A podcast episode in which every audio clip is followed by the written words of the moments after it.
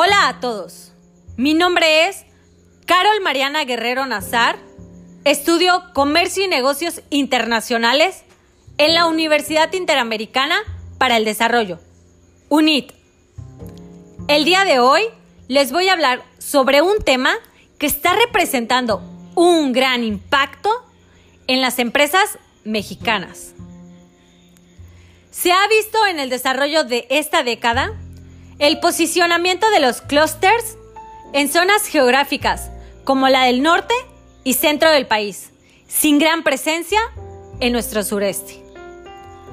Hablar de logística con el uso masivo de redes sociales y medios electrónicos se da una gran oportunidad para acercar los diversos mercados al empresariado. El objetivo es reunir todos los esfuerzos necesarios en el sector de la logística en México, para que así lograr la integración de información, instituciones, profesionales, mercancías, tecnologías, transporte, infraestructura y entre otros recursos.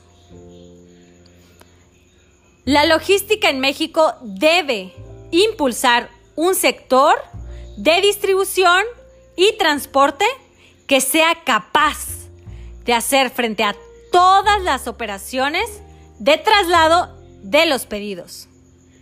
Para que así, al elevar las capacidades de la logística en México, con el uso de las soluciones digitales, se estará potenciando una gran parte de sus recursos.